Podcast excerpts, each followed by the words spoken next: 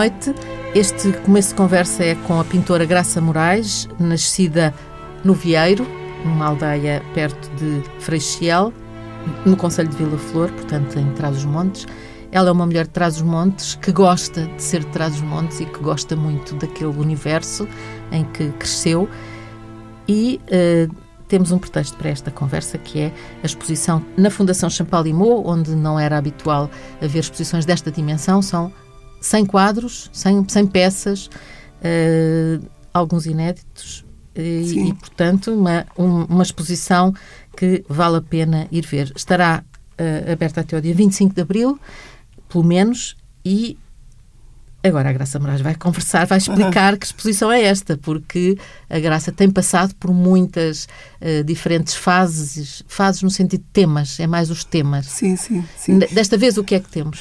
Esta exposição que foi uma iniciativa do Zé Pedro Passarcos, que é o, o meu maior colecionador, foi ele que desafiou a presidência da, da Fundação Champalimau a receber estas obras que foram expostas no Centro de Arte Contemporânea GM, como eu costumo dizer, mas tem o meu nome, em Bragança, e então ele achou que essas obras, em vez de voltarem para as paredes dos ministérios onde ele costuma emprestar as obras para ficarem em exposição, era muito interessante serem expostas em Lisboa. Teve a abertura total da, da presidência da, da administração da Fundação Champalimau e depois começou a crescer porque eu achei que em vez de só expor as obras do, do Zé Pedro, que já lhe pertencem, são minhas, mas são dele, que era interessante também acrescentar. Algumas obras foram expostas na Galeria Raton no, em 2016, no, no, ano passado. no ano passado, que algumas eu achava que era pena não serem vistas por um público mais alargado,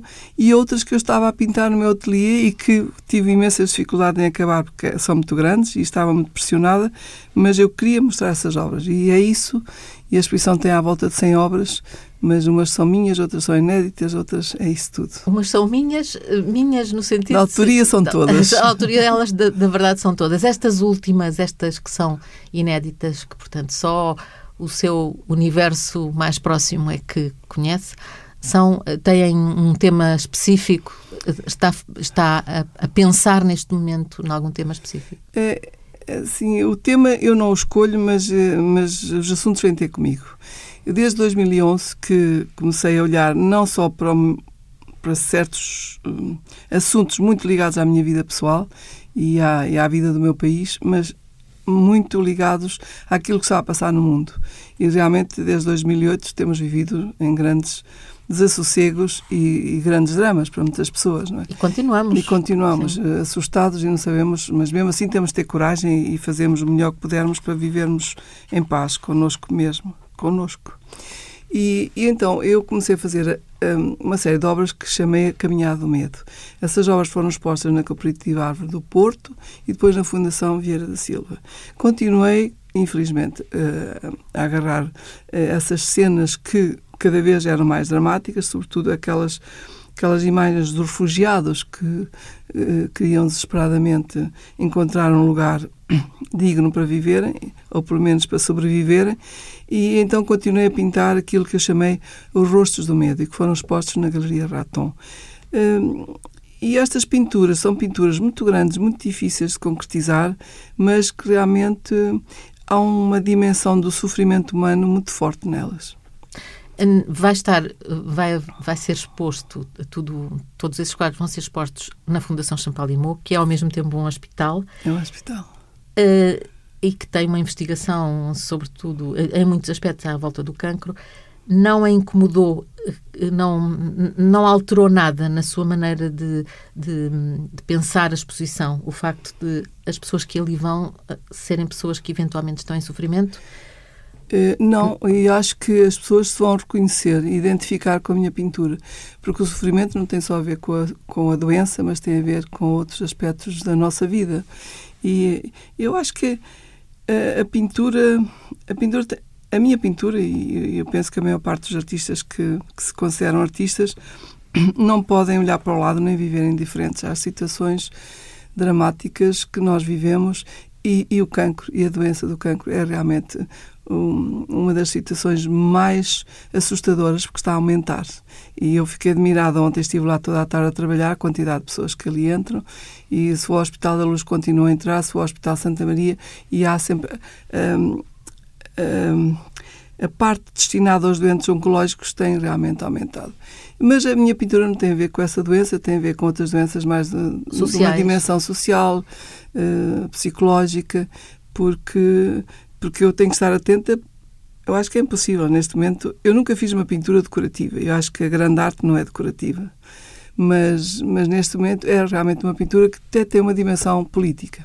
Hum. Esta dimensão política, neste momento, já percebemos que é uh, mais importante. Nem sempre na sua vida foi, foi este o foco do, do seu trabalho. Houve uma fase em que estava a olhar para a sua infância, para o seu universo familiar, para o seu passado, para a, sua, para a sua terra, não é? Um, houve uma altura até que fotografou a sua mãe. Hum. Uh, foram momentos muito íntimos, são, é uma, era um trabalho muito íntimo. Um, são fases diferentes da sua vida. Como é que chega a um lado ao outro? Eu acho que só cheguei aqui porque tive essa fase e porque vivi uma infância com pessoas com uma grande dimensão humana, sobretudo a minha mãe, que era uma mulher extraordinária. Ela morreu há três anos e, de facto, a minha mãe é, é, foi a minha musa durante muitos anos. E, e já nessa altura, quando eu estive eh, naquela aldeia, quando fiz o meu regresso, que neste momento se chama se chamam as residências artísticas, eu na altura não chamei isso, nem sabia que eu, eu tinha que estar lá naquele lugar. E, e, aquilo que eu fiz, o olhar sobre, sobretudo as mulheres, eu acho que já era um olhar político porque aquelas mulheres foram mulheres que eu sempre admirei e continuo a admirar. A maior parte delas neste momento já, já não, não estão vivas, porque eu, eu apanhei, isto foi em 82, teriam elas entre 50 e 60 anos.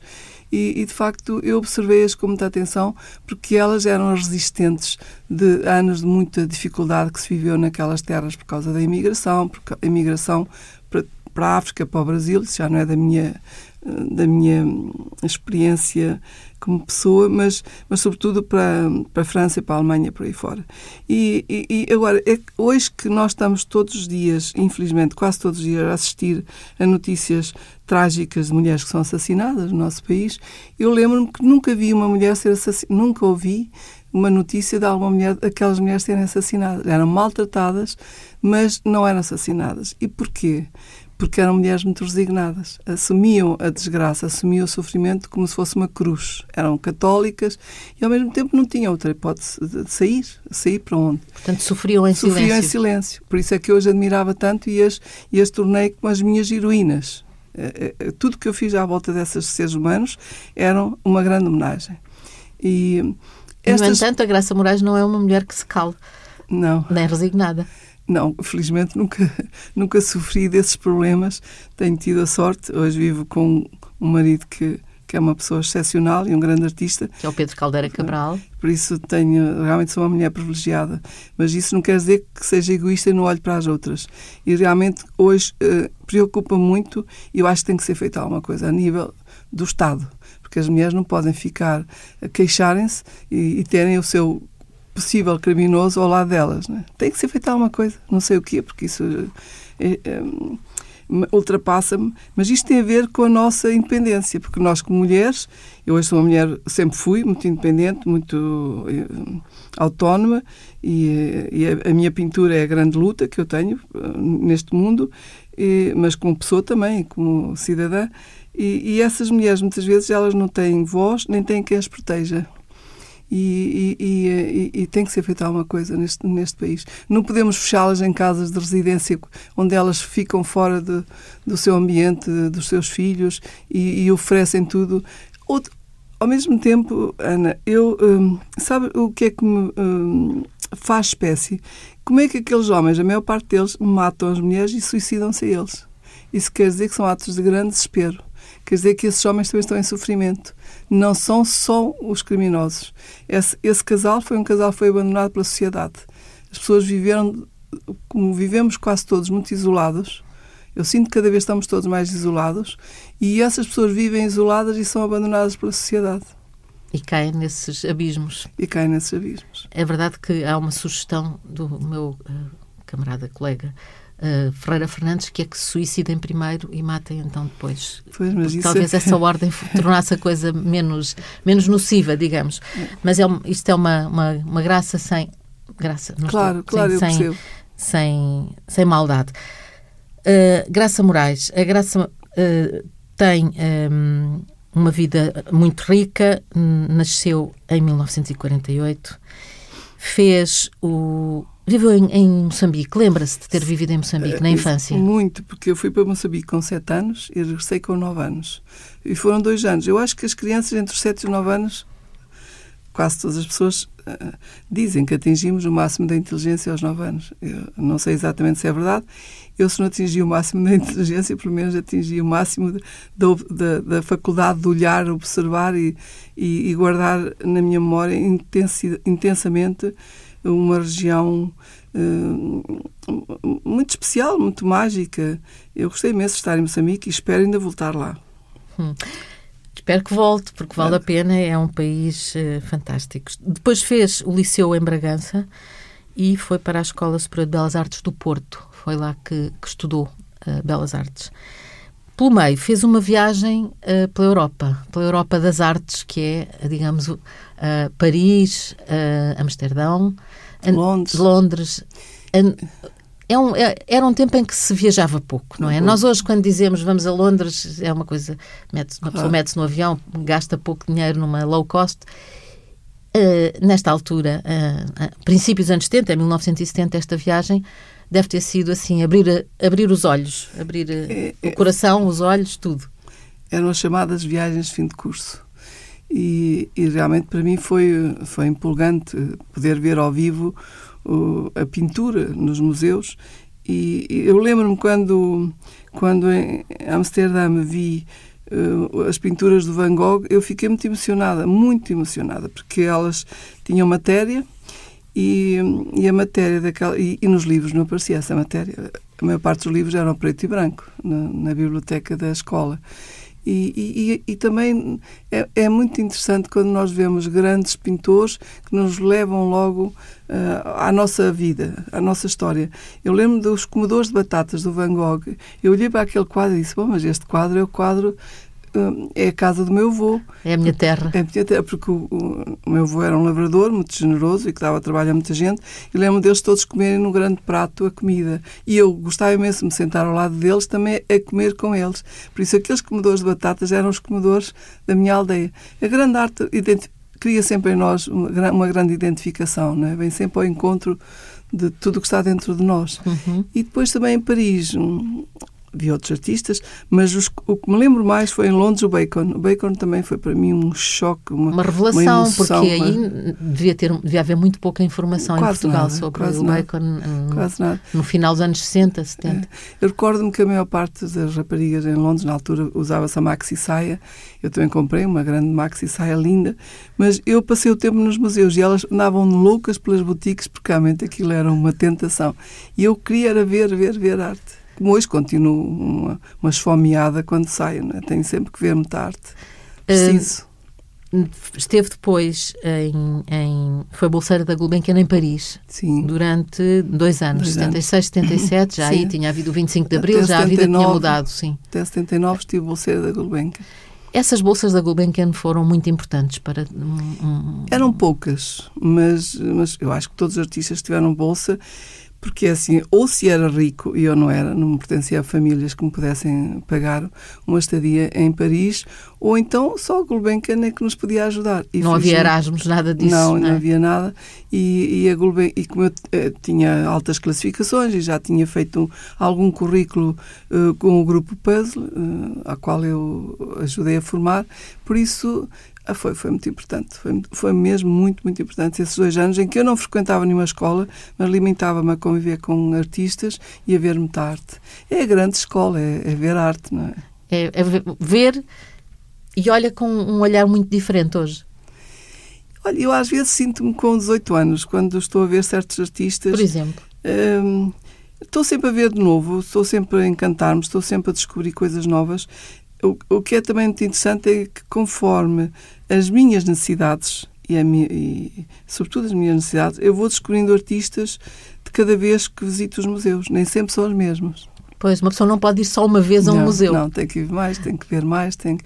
E os museus são importantíssimos, porque os museus são realmente lugares de encontro, são lugares de reflexão, são lugares de estudo. Eu continuo a estudar, são lugares de aprendizagem e, e por isso é que eu tenho tanto orgulho e tanta vaidade e, e, e sinto-me muito feliz porque em Bragança há esse Centro de Arte Contemporânea. O seu Centro de Arte Contemporânea, que neste momento tem uh, duas exposições, uma sua, uh, Diários Sem Ordem, Sim. as imagens e as palavras, que vai ficar até 4 de junho, e uma outra que foi inaugurada na mesma altura, portanto, a 18 de fevereiro, há poucos dias, uh, neste caso de arquitetura, do Eduardo Souto de Moura. É, que se chama Proporção e Desígnio. Sim. É uma exposição que tem esquiços e fotografias enormes de alguns dos edifícios mais emblemáticos de Eduardo Souto Moura, que é o autor do, do projeto. Agora, diga-me assim, porquê é que uma pessoa que vive em Lisboa, em Faro, no Porto, em Porto Alegre, há ir a Bragança, o que é que vai lá ver? Bom, neste momento aproxima-se a primavera, começa por ver o campo que está a ficar maravilhoso. Eu vim de lá esta segunda-feira e tive imensa pena, porque apetecia-me ficar lá, porque está tudo a começar a arrebentar e é uma alegria ver o campo. É, é realmente a, a grande a grande força da natureza a, a, a, cumprimentar-nos. E, ao mesmo tempo, realmente vale a pena ir a Bragança, por várias razões, porque há, é uma cidade que, neste momento, tem vários museus e, e, é uma cidade que está muito organizada, muito bonita, com os jovens que gostam de lá viver. Eh, começa a ser repovoada, o que é muito bom, porque houve a fase em que os centros da cidade foram uh, esvaziados, porque as pessoas deixaram de, de, de restaurar as suas casas e, e afastaram-se, queriam ter outro tipo de, de, vida, mas neste momento começa a ser, o centro da cidade começa a ser ocupado e este lugar, este centro de arte, é realmente a grande sala de visitas de, de Bragança, não só para cumprimentar, mas sim para, para estudar e para...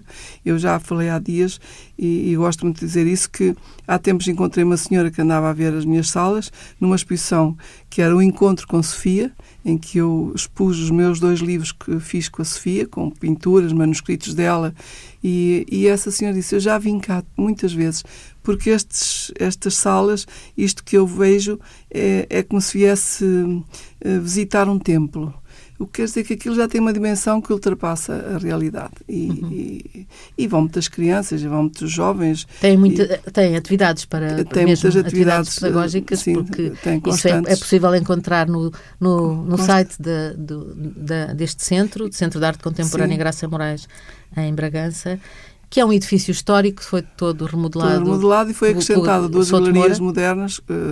ele fez tudo, mas essas galerias têm mesmo o traço do Souto Moura. É um, é um espaço muito humano, porque não é demasiado grande mas é, é muito acolhedor e, e, a programação tem sido sempre muito boa. O diretor é, é, muito ativo, Jorge eu... Costa, e ele esteve, ainda há bocadinho eu lhe falei, porque o telefone-lhe a saber como é que correm as coisas, ele disse que acabava de fazer uma visita a, a muitos a, a, alunos do, do Politécnico, porque em Bragança existem um, centenas de alunos de vários uh, países do mundo. E então esses alunos já vão ao centro. Eu acho que é uma sorte, porque eu quando estudei em Bragança, tinha 15 anos e ia ao Museu Bado Bassal, que já tinha o bichinho de querer ver, mas chegava lá, eu via sobretudo arqueologia, via arte sacra, mas pouca pintura. E de facto é uma oportunidade incrível. Nesse sentido, Portugal mudou. Mudou muito, mudou brutalmente. Isso é o lado é? mais positivo. Temos, temos a sorte de ter vivido este tempo. É, é verdade, Graças. é verdade. É verdade. E, e, as autarquias têm tido um papel muito importante, porque realmente conseguiram. Agora só nos falta ter um, um Ministério da Cultura mais forte, com mais dinheiro, porque os ministros, mesmo queiram fazer obra, muitas vezes não conseguem, não é? Hum. Graça, como é que é isto de, de pintar? Como é que começa um quadro? Para mim é um mistério. Também para mim. Também para mim, sabe? É, é, sempre, quando tenho uma tela em branco, é, é, fico às vezes horas a olhar para ela sem conseguir enfrentá-la. É, porque é, é, complicado. Não sei se os escritores com a folha em branco sentem o mesmo, mas é mais fácil desenhar, e eu tenho sempre muitos blocos onde vou fazendo desenhos, porque o desenhar é quase escrever comigo mesma e são quase segredos, são apontamentos, são, é o pensamento que se vai fazendo à medida que a mão se vai mexendo. É uma relação mais direta e mais uh, não é mais sensível, mais, mais íntima. E desenha com lápis? Com lápis, com caneta, com pastéis, com aquilo que tenho à mão. Eu tenho sempre as mesas cheias de muita coisa e muito desorganizadas. Quando começo a pintar, hum, não pinto sem pensar que, que há sempre uma ideia. E a ideia muitas vezes nasce num filme que vejo, numa situação que, que, que vivo em qualquer lado e e, e, neste, e, ultimamente, olha, até a eleição do Donald Trump, desse homem terrível, me influenciou muito nestas pinturas, porque eu estava a fazer uma pintura mais pacificada, apesar de um bocadinho ligada a certas figuras e a certas preocupações de ordem, de ordem social, e realmente aquele homem entrou como um diabo na minha pintura, porque realmente é uma figura assustadora. E como eu, eu penso que a, a minha arte não é uma arte Ascética. Ascética, nem desviada da realidade, e comecei. Eh, de resto, um dos quadros eu chamo 20 de janeiro de 2017 e o outro 27 de janeiro de 2017, o dia do grande desassossego. O grande desassossego. Passámos a ter uma nova data para dia do desassossego, não é? é? uh, depois, como é que decide, por exemplo, o formato, as dimensões do quadro? Isso decido antes. É? é? isso, eu tenho sempre muitas telas à minha disposição porque eu sou muito impaciente quando pinto e quero sempre ver os resultados, então trabalho com uma grande velocidade. Uh, de tal maneira que muitas vezes fico extenuada e nem consigo conduzir. Quando saio do ateliê fico um bocadinho perturbada. Bom, é uma situação especial. E, mas eu escolho escolho as telas, escolho e depois e depois é enfrentar aquela tela e, e de facto quando pinto a pintura é-me sempre muito difícil porque a pintura pede-me soluções que eu nem sempre estou preparada para, para, para fazer. E, e aí vem, vem, vem toda a minha memória de tudo que eu vi eh, na arte. E ao mesmo tempo as grandes angústias de querer fazer qualquer coisa de novo e, às vezes, e a maior parte das vezes sentir que não estou a fazer nada de novo.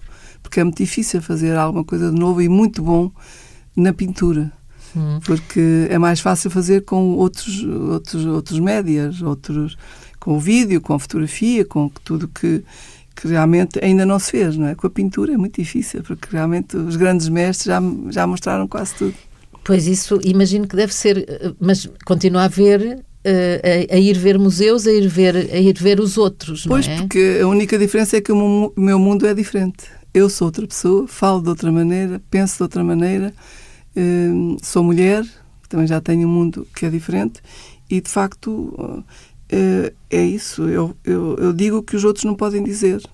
Exato, e portanto é sempre diferente. É nunca, sempre, nunca, nesse aspecto é Na diferente. verdade, não, não copia, nunca copia. Mas é que a pintura não é só ideias, também é a técnica, a técnica. É, é, acrescentar alguma coisa na forma como é que se pinta, como é que se. E para isso eu vejo muitos, muitos artistas, e realmente agora nós temos grandes pintores. E eu hoje li o jornal Público que noticiava a Feira de Arte em Madrid e que a Argentina, que é, que é o país convidado, que estava em força com a pintura e que até havia artistas que tinham desenhos uh, feitos na parede e disse ah, que bom, eu estou mesmo atualizadíssima porque os últimos desenhos que fiz no Centro de Arte Contemporânea em Bragança eu peguei, estive a desenhar diretamente na parede. Bom, estou a brincar, mas realmente é de facto, é o regresso à pintura. Uhum. Eh, porque houve alturas em que se pensou a pintura vai acabar, é, porque a fotografia, é o filme, é. o vídeo. Está-se sempre a ter uma atitude de uh, o, o, que é, o que há de novo vai acabar com, com aquilo que é mais antigo. É. Mas não é assim. Não. E às vezes há uma certa arrogância na, nos que se consideram que estão a, a, a apresentar caminhos muito novos e tentam afastar os outros que fazem pintura, mas uma pessoa tem que ser resistente tem que ter coragem e continuar. Não é? Também não é pinta é da caso. mesma maneira. Não, não pinto, não. Que, que pintava pinto. quando, quando tinha 20 anos. Não, e, ah, isso não, porque eu não sabia o que sei hoje. E a pintura tem a ver com sabedoria também. Ou seja, um artista tem que ser um homem, uma mulher que se informa que, do que se passa no mundo e do que se passa no mundo da arte. E a arte, de modo geral, não é? Porque a arte é que transforma a sociedade. Não é, não é só a política. Não, não é? nem é. Nem a, é. a política não transforma o que fica a sociedade. na história é a arte. Hum. Olhe, olhe essas grandes cidades do mundo, quem é que lá vai ver os políticos? Ninguém. não, não, estou a imaginar que, que ninguém se desloque Vão ver arte, Sim. vão ver grandes espetáculos, vão ver. E por isso é que nós, no nosso país, é um país pequenino, mas tem que se lutar para que o dinheiro que desaparece para buracos sem fundo, que sejam concentrados cada vez mais para a arte. Já foi ver a exposição do Almada? Não fui porque não tenho Ainda não tive tempo, tempo chegou agora de Bragança não, e tem, e tem, e a exposição três, em montagem. É, estou a preparar três exposições ao mesmo tempo. Mais exposições? É, então, a próxima, vamos saber quais são as outras. A próxima será em Paris, no dia 30 de maio, que é uma exposição que eu que estou muito contente por se realizar, que é a Fundação Carlos Gulbenkian, que, que organiza na sua delegação, delegação, em Paris. E é uma exposição, a comissária Helena de Freitas, que comissariou o Amadeu Sousa Cardoso na, no Grand Palais, e outra comissária Ana Marques Gastão, que é comissária para a literatura, porque nesta exposição vai-se fazer um encontro entre, também entre mim e as grandes escritoras que eu tanto admirei, convivi e que tanto... Que são? A Agostina Bessa Luís e a Sofia de Mel Braina. E depois vai, organizam colóquios, já estão 13 pessoas a, a estudar a minha pintura, que me enche de orgulho, e grandes pensadores. 6 eh, e 7 de junho vai haver eh, vários colóquios nesse centro de. Portanto, para a primavera, mais para o fim da primavera, Eu convido, Paris. convido toda a gente a ir a Paris. a Paris. Certeza que não vai haver atos é... de terrorismo, porque a arte vai vencer. E a terceira exposição? Então, é esta. Sim. É de Bragança. Ah, de Bragança que já está. É. Sim, sim. Portanto, esteve ocupada esteve a organizar ocupada estas. Completamente. Esta... Todo, todos os últimos meses tem estado a pintar e a organizar, porque o artista tem que, tem que ver tudo, não é? Porque sai-me tudo das mãos. Não, não é propriamente fazer um quadro e agora alguém não, resolve isto. Não, eu meto em tudo. Eu gosto de ver, eu gosto As, de trabalhar A própria maneira pessoas. de expor? Maneira de expor. Agora na Fundação há um arquiteto que está a estudar o espaço, o espaço está maravilhoso e há uma equipe. Na Fundação Champalimau. Champalimau, pois. E, mas, mas eu acho que eu gosto de entusiasmo por, porque os quadros, quando são expostos em espaços diferentes, eles ganham, dialogam de uma maneira curiosa. Sabe? Eles também falam uns com os outros. É muito interessante. Ainda agora em Bragança eu estava a olhar para aqueles quadros, alguns já, já, já os tinha exposto lá, mas tenho 50 inéditos que eu encontrei nas minhas gavetas e consegui mostrar obras novas.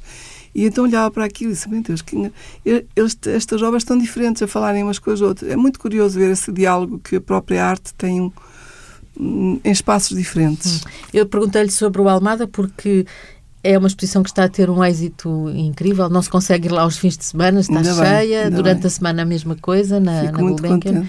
E a do Amadeu foi a mesma coisa, está a terminar este, eh, nesta altura. Mas, eh, de facto, há, há um, um é curioso, isto tem alturas de crise e de, e de medo há muita apetência pelas artes. Os teatros têm andado cheios. Uh, há, há, muita conversa sobre filmes. Sobre, sim, bem, sim. agora foram os Oscars, de maneira que. Uh, os Oscars também, e, o, e, os cineastas portugueses, que são muito os bons. Os premiados, cada jovens. Vez mais jovens. Nós, temos, nós estamos a passar um período muito criativo uh, em todas as artes. E, ao mesmo tempo, eu considero os artistas heróis. Porque, realmente, depois daquela. daquela como é que se diz? Daquela grande eh, daqueles tempos da Troika. Sim, da austeridade. Da austeridade, eh, nós sofremos imenso.